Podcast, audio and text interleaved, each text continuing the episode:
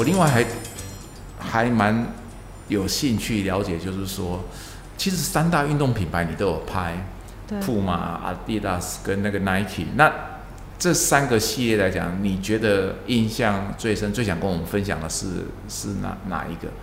拍的时候，你觉得是有挑战，而且那个画面的啊震撼啊，什么震撼性都蛮够的，冲突性之类的，嗯，都很精彩。哦好难选哦。嗯，那我帮你选好了啦。我们来聊铺马好了。好，铺马那个呃 n i p t o n 那个系列啊，那个我一开始就觉得我很震撼。我昨天在跟你聊的时候，我就说，哇，这个好叛逆哦。可是这样对品牌是好的吗？因为就是那个年轻人有没有，就是就是很晚的时候从他的。就是很破落的公寓里面出来，那公寓又很长，有长廊，然后用力的甩上门啊，然后出来没多久就就有一个也是住在同里面，就那个人也不怎么甩他，所以那个我们就看到别人两个就是擦肩而过，互相撞了一下，他就。气势很高的，回去好像想瞪那个人一眼。我在想，那个人如果回头看的话，可能就有剧情了。可是那个人并没有回头，他走得很快。结果没想到后面又来了一个更酷的女生，嗯，她也从前面门出来，就他们就一路好像就是有一个仪式要聚会或干嘛。结果没想到这一个后面聚集的人越来越多，他的冲突性很高，可是他的品牌印象又很鲜明。比如说那个女生出来的时候，她穿的那件衣服叫大拉拉起的铺嘛。这样子，可是铺马这两年的衣服又变得很潮。可是那个片子拍出来的时候，穿着的似乎是传统的铺马，就是黑白。我们刚才那只豹啊，嗯，就是大不拉几的就穿在胸口上。可是那个震撼性是很高。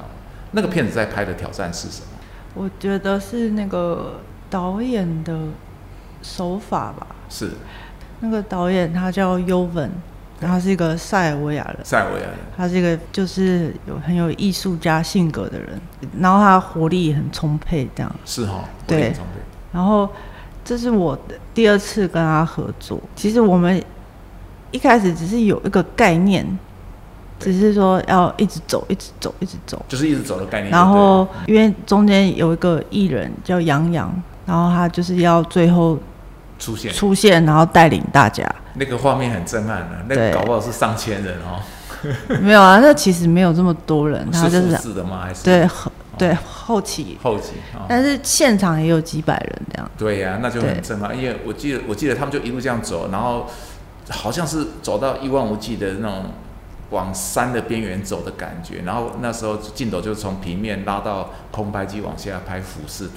那个是蛮震撼的一个画面的，因为本来以为是可能就是一些年轻人嘛，晚上睡不着，可能就是出来啊啊，在街上啊，就是无聊嘛，就是找事干啊，或者是找冲突啊。可可是后来看起来似乎不是，似乎是有一个有一个目的吸引他们去一路往前走。然后中间有两个画面很有意思，就是没多久就呃有个画面有一有一只蛇嘛。他就出来，出去，然后吐着那个蛇血，然后那个年轻人就是那个男的嘛，应该是也镜头也蛮多的。他就是呃经过车子旁边的时候，就有一只猫头鹰飞起来，然后到最后他们到集合地点，猫头鹰好像停在他手上，又往上飞。这一些就是呃就是剪辑很跳跃、很快速的这些画面哦。有有时候我会想到有一些电影的元素啊，比如说猫头鹰，我们可能会想到是哈利波特系列它会出现的。所以我看完之后，我就其实那个呃镜镜头的那种冲击蛮大的。嗯，我第一个念头说这是这是华人圈的导演拍出来的嘛？所以我从你这边得到答案，这是一个很有趣的从塞尔维亚来的导演拍出来的。然后那个地方基本上也是呃，如果大家研究一下就是欧洲那一边的历史的话，那个地方也是充满了就是战争啊、冲击啊之类的。所以我觉得。好像对对呃艺术创作者来讲哦，这一些生活上的很深刻的体验哦，都会影响到他们作品的这个路线，对不对？嗯。所以，所以我看那个是印象拿来跟你的那个呃是阿迪达斯七十周年嘛那一张，嗯，哦那个对比哦，那个后者就真的是很文绉绉的，好像就是固定镜头就出来，虽然说是在苏州或是哪里，然后那种感觉。那个就是有时候客户。他们要求的又不太一样，嗯，就是导演想要拍的，跟客户想要拍的，就是冲突太大，冲突太大，嗯，也是很赶，然后也没有说特别能找到一个协调感，就比较拍不出好作品。是，可是 Puma 那时候是他们品牌印象是故意这样子走吗？因为那个感觉上，男年轻人叛逆感是很强烈的，是他们故意要塑造这种年轻人的这一种就是反权威的感觉吗？品牌就是这样定义吗？还是不也不是这样说，就是他们希望拍的是一个态度吧？哦，就是一个态度，对，可以有不同的，对，就是让你也很想买，很想买，对啊，这是我们拍广告的最终目的。你讲到说很想买哦，那。你你有一些商业的骗子哦，像我觉得呃有一个我一定要讲一下，你要不要聊一下京东？哦，因为我们大家都知道双十一才刚结束嘛，双十一真的是瘫痪了台湾的这所有的那个快递邮件系统，我们还有客户已经三天了，货还收不到了，真的是搞死了哈。可是京东那个哦，它是它不是双十一，它是自己创造一个啊，是在年终的时候叫六一八六一八，你要不要聊一下京东这个片？因为这个片子我觉得节奏感也很强。然后里面有一些对比的元素哦，我看了其实其实觉得蛮有意思的，因为它会哦呃举例来讲，同样是很快速的动作，但是它会有一个，比如说有一个可能是厨师，然后另外就跳到另外一个，然后那种镜头的延延延续感哦，非常的视觉非常的鲜明。这个是也是同一个导演嘛？对，同一个导演。对啊，所以尤文拍的，所以好特别哦，而且而且他愿意采用那么多的。啊，就是传统的华人的元素，这应该是你给他建议的吧？那个京剧那是他自己想哦，他自己想的，所以他可能他也做一些 study 哈。对。那一定要这样子瞪人吗？因为京剧那个，你看那个蛋角，哇塞，那个眼睛瞪得快掉下来了。对啊，我们都知道京剧里面很多其实是反串的。对。那但是这种，我觉得那个张力很够啦，而且他就是呃，整个时间过程从一早到很晚。从一早到很晚的时候，比如说一早，对不对？他他其实他的意向很清楚，就是说，一打太极拳一定是一早的运动。嗯。然后到晚上，几乎他快到晚上的时候，那个女生就是精疲力尽的时候，往床上一躺，嗯，那种感觉，可是整个节奏感非常的强。嗯。那这个片子你觉得有哪些点是呃，从视觉角度你可以跟听众朋友分享的？就是我们怎么去欣赏它？就是他这部片要讲的，就是。忙碌嘛，忙碌，对，就是在年终的时候，就是大部分人都是忙碌的。然后他也有也是想要讲说，各个不同年纪层的人，他们就是会消在那个京东这个网站上消费的人，是，对。然后还有，而且还有各种不同的情绪。然后像那个什么，记不记得有一个？情侣吵架的，对，那个是我们其实，在找情侣吵架这个景的时候，找了很久，然后找到就是还边拍边找景那种，就是我边拍边去看景，还有那个打鼓的也都是他们在拍的时候，我自己去看景的。对，就是，然后后来就是一直那个情侣吵架，就是怎么样都出现不来那个感觉。然后我就跟他说：“不然我们就来下雨吧。”然后感觉就来了。但是你知道，我就一讲这句话，那个钱就要花下去。就是下雨的话，就是你要找那什么去避车啊，然后水管啊，然后水车啊那些的。然后后来老板就我们拍快完的时候，老板就把我拉到一旁，就是说下次不要给导演出这种馊主意。对，然后还有那个什么泼油漆那个也是吗？哦，泼油漆那个是另外一个，那个是汽车广告啊。对对，他那个也是，他那个他那个那台车也是电动车，就就是吃电的，然后是西班牙的，像特斯然后西雅图吧，对不对？对，西雅图，然后它。的价位也是比较给年轻人的，对，所以那台那片那部片就是呃年轻人。年轻的元素在，对对对对对。我我觉得他把它拍的蛮，那个让我感觉哈，像像西雅图这个牌子在台湾大概很多很多人大概已经忘记了，其实台湾也有引进过，早期这个牌子中文就换成叫喜悦。哦，是哦，对，所以你干嘛都不知道，可是这个牌子现在已经已经在台湾已经消失匿迹了，可是在中国它变成是更更时髦，往电车去去走了。然后我看完这个呃 CF 片的时候，我的感觉是，哇塞，他拍的比 Volvo 的感觉还要高档，你知道吗？而且蛮年轻的，真的，我觉得他的他的他给他的他的 T A 真的有有切到。这一些一连串的作品哦，都让我觉得其实是就是好像跟着你去看了各个不同的产业啊，它的一些想要呈现给他的观众哦最。最精彩、最精华，也就是说，这些品牌他们很想让我们去知道的地方，我觉得你很不简单哦，就是跟你的团队这样子都达到这个要求需求，很不容易。这个我我看完之后觉得是好像是上了很多个很精彩的不同的课程，你让他学到非常多的东西。那小叔，我们这个节目，其实为什么叫寻斗士的旅程哦？就是说我们呃都会呃准备。就是你专属的咖啡哈，其实我应该一开始就聊，可是我就是很想跟你聊你的作品，所以我放到现在才聊。不晓得比安卡在在做后置的时候会不会把这一段话又移到前面去？所以你知道你这个配方当时是怎么配出来的吗？嗯，不知道。不知道哈，因为我们这些配方都是我们的创意总监，就是阿杰他配的。那他就是觉得说你们在各行各业，就我们的来宾们都非常的杰出，所以他就想说让每个来宾都有他专属的配方。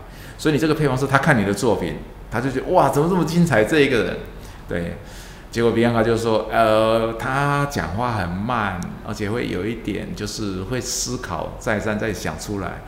然后我就跟比安卡讲说，那我可以理解啊，因为很多人有些人是属于视觉式的、图像式的，或者是呃，他的心思都放在他的自己的领域里面啊，所以。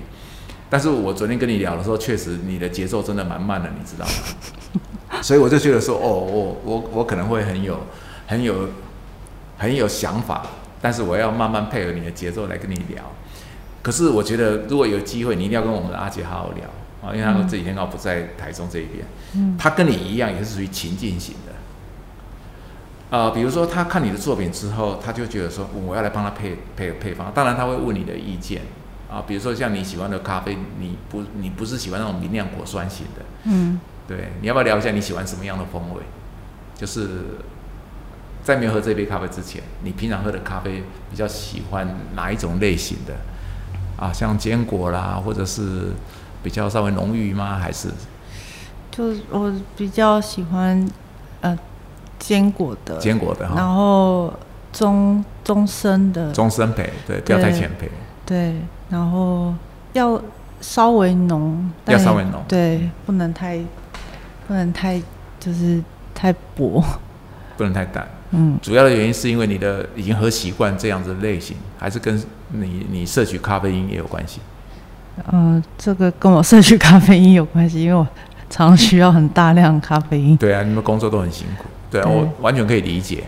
所以呃。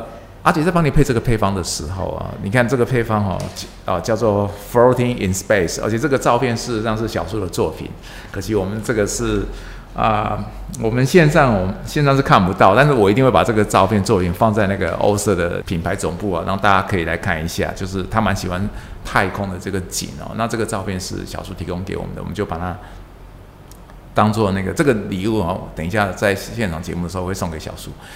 那阿杰帮你配的时候，他是用三个国家的豆子，而且三个品种都不一样。所以你喝完之后，你有什么感觉？有没有达到你的要求？就是要坚果味，有浓郁度，嗯，有有有，要要厚实，对，蛮搭你的，对不对？对。而且我知道你其实口感也蛮敏感的，像昨天在喝的时候，你说这嗯有一点，如果说草感或者比较涩的时候，其实小叔他很客气，他他不会觉得他不喜欢他，但是他会讲出来这两个触感的一个特征点。原因就是昨天你喝的第一杯是，诶，我后来喝到尾巴，因为我进来比较晚，我是怎么会冲这一杯给你喝？结果雅婷就出马了，就冲出来了。结果你那时候问了一个很关键的问题，这是同一杯咖啡吗？第二个问题就是说，诶，这是怎么冲的？所以，呃，今天在这个节目之前呢，我们内部同仁就跟小叔来一场现场的这个手冲教学。虽然我们里面有个同事很坏啊，叫他去外面浇花就会了，所以很开心你喜欢这个配方。那这个配方基本上就是你专属的，对，所以这个就是我们在这个节目上哈，就是一定会啊尽地主之谊，让我们的来宾们有一个他的专属配方，好，而且很开心这次你也喜欢。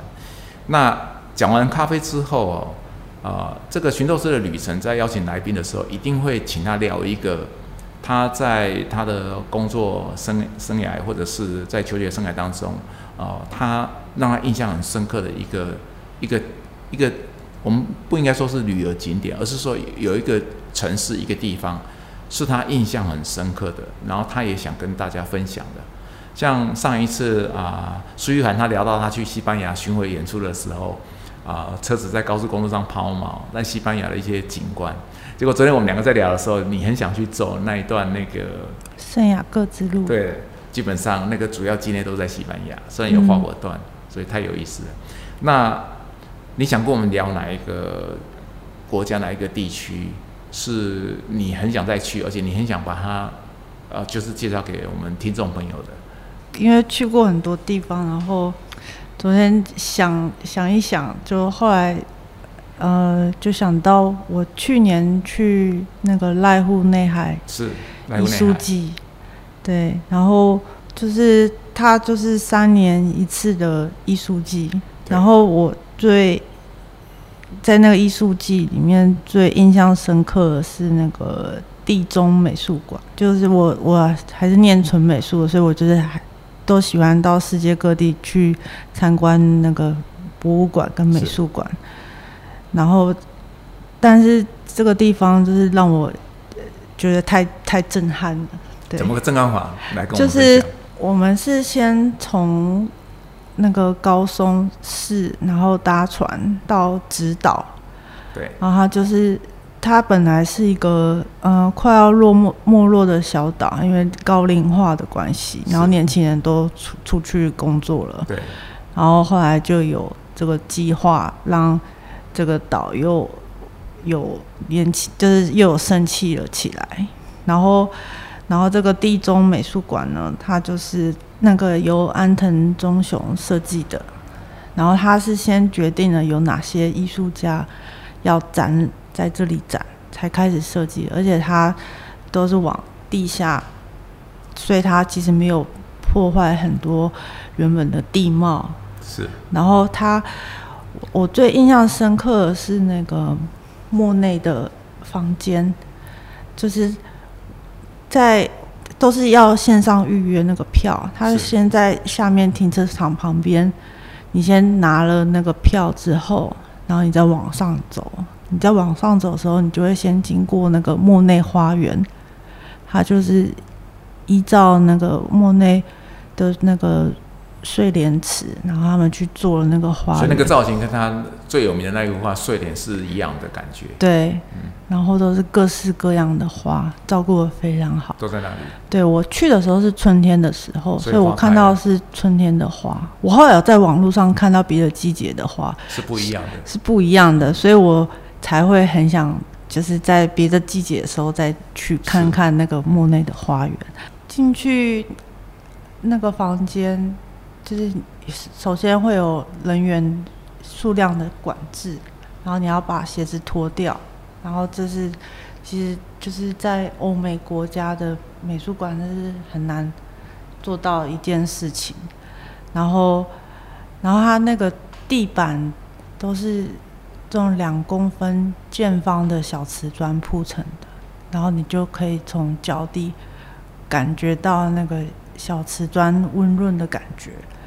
然后首先你会经过一个比较暗的房间，然后再到在那个光在慢慢，你就会那个跟着光，然后一直进到最里面的房间。那个房间也不是很大，就是。它也就三幅睡莲这样子，然后它的它的光，它这个美术馆的光全部都是，它没有那种人工的照明，它都是用自然光这样间接照照下来。然后我觉得就是，因为我也去过很多美术馆，看过莫内的睡莲，但是从来没有让我这么震撼的感觉。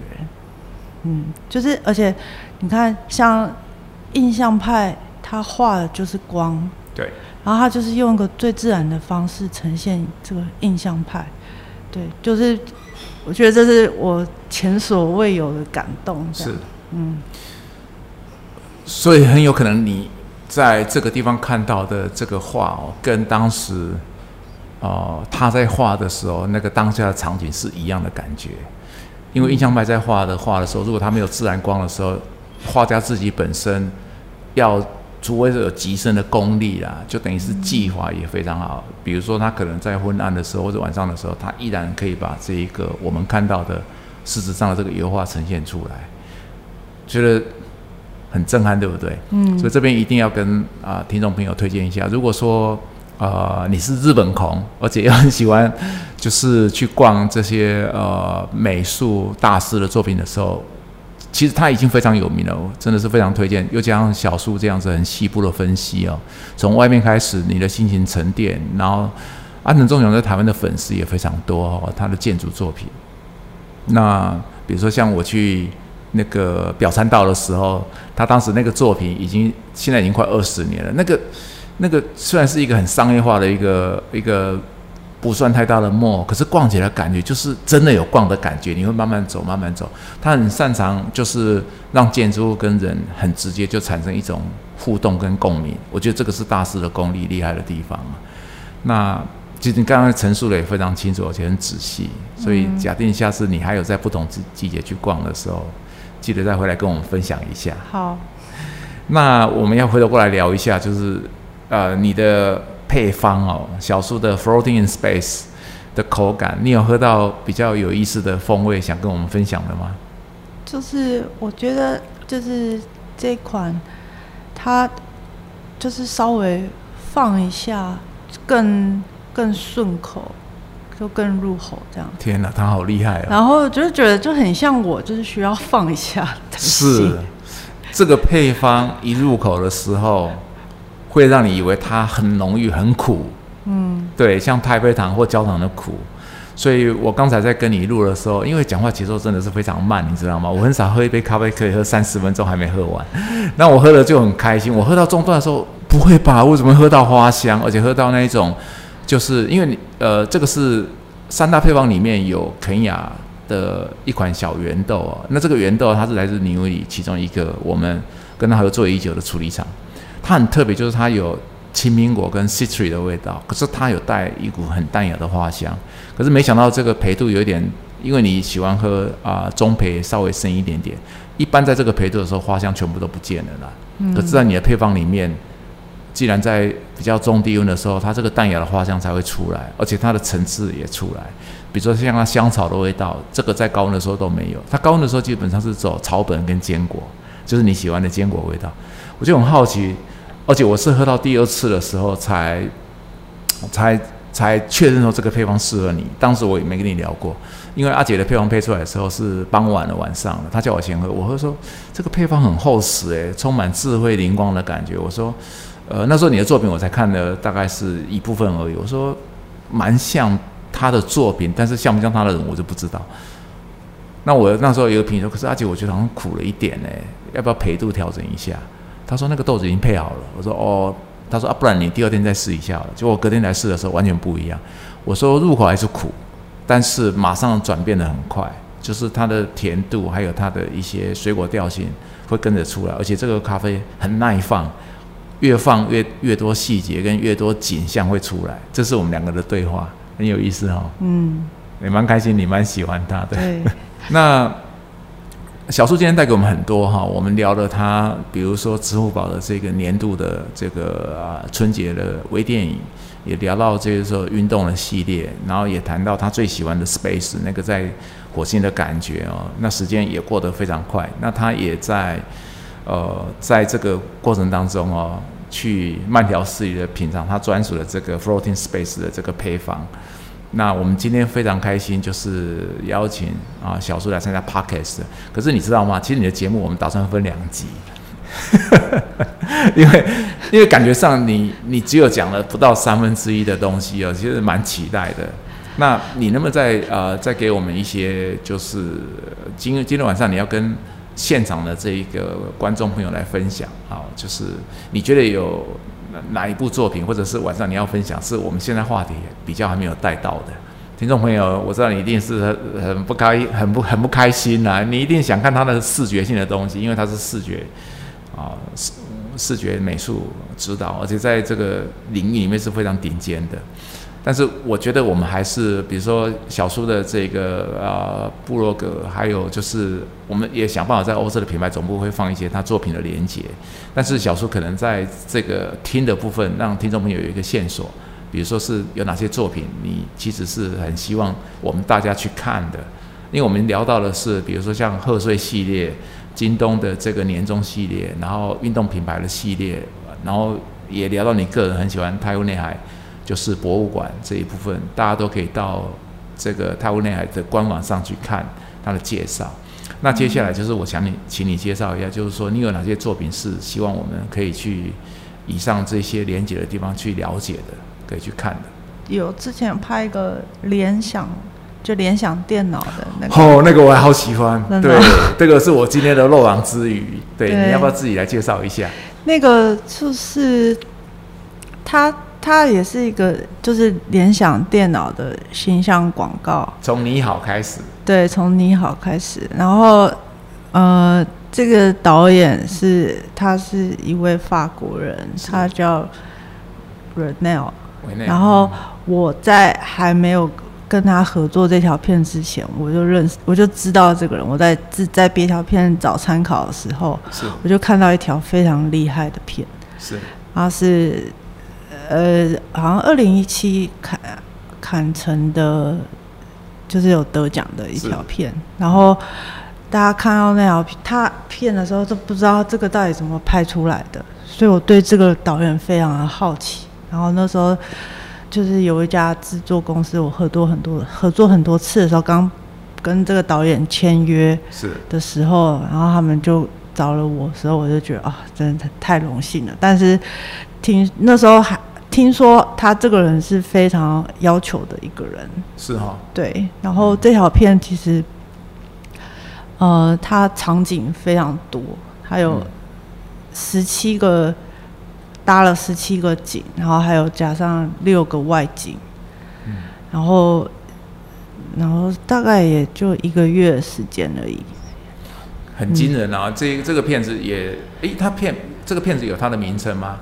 就是比如说大家比较好搜寻的，就是就是联大就联想啊，联想的对，在我有放在我的网站里面。OK，所以我们大家到小说的网站，哎，你的网站网址要不要跟大家分享一下？哦，就是 smallbookchain.com。哦，就是小书的名字哈，他小书张打康，但他那个小是用小本的书的意思，那其实不是，他的小是那个啊破晓的晓哈，所以是不一样的，春晓的晓。他就是有时代，从呃，就是有第一台家用的个个人电脑，一直到现在，然后讲要讲的就是就是这个科技。可以为人类带来什么事？从以前到现在到未来，是有什么改变？这样，所以它有很多主题啊。因为从从小孩子出生一开始认识“你好”这两个字，他带到了教育的困境。他提到了他用很多反问的方式，我觉得这个手法啊，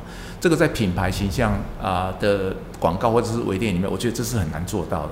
因为通常都是单向在介绍我自己的成就、品牌的成就，或是达到哪些。他不是，他是用反问法。我们办，我们还做不到什么，那我们可以做到什么？这个是我觉得很不容易的地方，因为这真的是整个团队的功力，包括导演，包括就是分镜，包括你最重要的这种视觉的部分呈现，我我觉得都很难。那我觉得这个这个。呃，业主给这个导演，或者是给这个整个视觉成像，真的是有很大的空间呐。举例来讲，就是说，因为片子在看很快，那大家可能会不了解它其实是有铺陈的。比如说，他在教育的部分，他在交通的部分，他在医疗的部分，然后他在甚至于就是说，呃呃，一些科技业的发展啊的一些网络的部分，比如说 AI 跟大数据，他一直到后面已经呼应到联想已经做了哪些事情的时候，他才在左下方。把这些对应的字才打出来，可是前面他都没有干扰我们，他都没有干扰，就是阅读者、观众的，他就让我们去看这个影像、听这个声音，去融入这个剧情。我觉得这个是真的是很考你们的功力跟导演的这个 这个这个能耐。这个片子很值得看，而且这片子里面传递出来很多，我觉得是我们现代人的生活过去二十年来的缩影啊。例如说，二十年前的手机其实才才刚开始而已。我我第一只手机拿的就是所谓的俗称的黑金刚啊，那一种又笨又重那一种。然后二十年前哪有什么 AI 啊？没有啊。然后我们会会觉得有些东西好像是都被被这些科技业者夸大了。可是你知道吗？它是真的是一步一步在在影响我们的生活。可是今天小苏来对我们来讲最重要的地方就是说，一本是这个是最好像是很飞行的行业或者是科技，它在。制作是这些我们可以欣赏到的作品的时候，还是需要这一些专业的人士，他们深厚的功力，以及很很有套一句比较感的话，就是水很深的应变能力，才可以把这一些作品在这么短的时间压力之下，哦，把它把它做好。骗子传达的或许是一种紧凑的生活节奏，可是我觉得更像你们的工作面临的挑战了。嗯。所以我们今天非常开心，就是小苏来上我们 p a r k e 接受我们的访问。然后我决定把外太空这一个点跟日本的太空恋爱这个点，就当做你的你的景点。因为我们的节目事实上是会邀请每位来宾的时候，会让他有一个记忆点的景点。那我们就好像是带大家啊，就是听众朋友们在啊跟着群斗士跟跟着这各行各业的达人来来阅读世界一样。所以外太空是你的小叔，非常感谢你来参加 Parkes 的这一次的 Floating in Space 张小树的这个 Parkes 的的访谈，谢谢。